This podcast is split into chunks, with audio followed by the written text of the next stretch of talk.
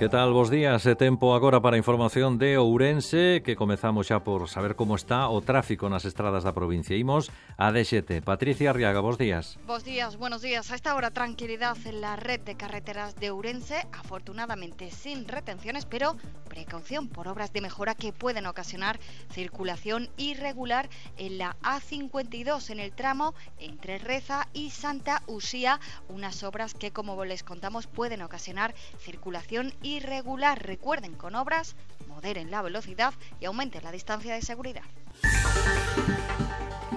Falamos agora do tempo, na cidade de Ourense temos neste momento 18 graus de temperatura e nubes con algúns claros. Vexamos caleo pronóstico para o resto da xornada que nos ofrece Meteo Galicia. Carlos Otero, bos días. Moi bos días, hoxe en Ourense, tras o paso da frontera pasada noite, agardamos un aumento da estabilidade atmosférica, unha situación que nos deixará unha xornada de ceos pouco anulados con algunhas nubes de tipo alto e tamén na que as temperaturas descenderán lixeiramente, as máximas podrían chegar aos 27 graus.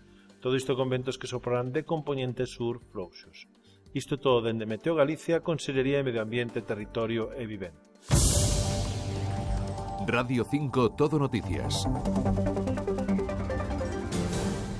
En Ourense o número de casos activos en COVID-19 ascende a 145, 15 máis ca onte, pero non se produciu ningún novo brote. O máis negativo do balance de hoxe que houve un ingreso en UCI, un paciente de 71 anos, algo que non se producía desde hai 85 días. Levaba tres ingresado en illamento no hospital e sufriu un empeoramento do seu cadro clínico que obrigou a trasladalo a unidade de coidados intensivos. Ademais deste home, hai tres persoas máis en planta no Chuo.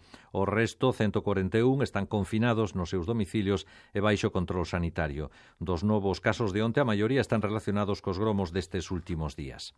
A Executiva Nacional do BNG rexeita a moción de censura en Viana do Bolo. A deputada Noa Presas apela ao PP E o PSOE para que non a leven adiante. Recorda os dous partidos que os veciños elixiron nas eleccións un goberno progresista liderado polo Bloque. Asegura tamén que o BNG estivo negociando ata o pasado venres un pacto de goberno nunha reunión na que estiveron presentes dous dos, os dous transfugas e a dirección do PSOE. Houbo unha negociación na que estiveron presentes as direccións do Partido Socialista e do Partido do Bloque Nacionalista Galego. Polo tanto, apelo ao Partido Socialista a que tome cartas no asunto e a que free isto que está nas súas mans porque nesa eh, reunión tamén estaban presentes as persoas que agora asinan esta moción de censura, algo que é gravísimo. O secretario provincial do PSOE, Rafa Villarino, admite que estaban negociando un acordo, pero responsabiliza do abandono desas negociacións exclusivamente os dous tránsfugas. Estábamos nesa mesma mesa e, bueno, traicionando neste caso tamén a, a vontade desa mesa eh, de de todos os ali presentes, pois pues, toma unha decisión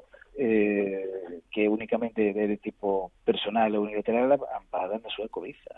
O vicepresidente da Xunta en Funcións, Alfonso Rueda, defende a legitimidade das mocións de censura presentadas polo PP nos concellos de Castelo de Miño e Viana do Bolo. En ambas, os populares acadan a maioría grazas a transfugas do PSOE. O dirixente popular di que a lei antitransfugismo foi anulada polo Tribunal Constitucional e o normal é que agora se produzan este tipo de iniciativas nos concellos.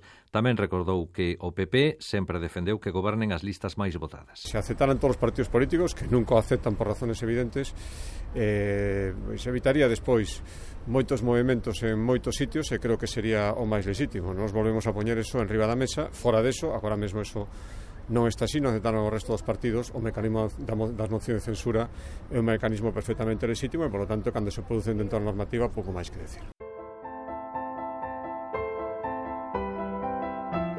Marchamos con música da pianista e compositora Aida Saco Beiroa que interpretará as súas propias obras nun recital que comezará hoxe ás 8 da tarde na sede da Fundación Vicente Risco en Allariz.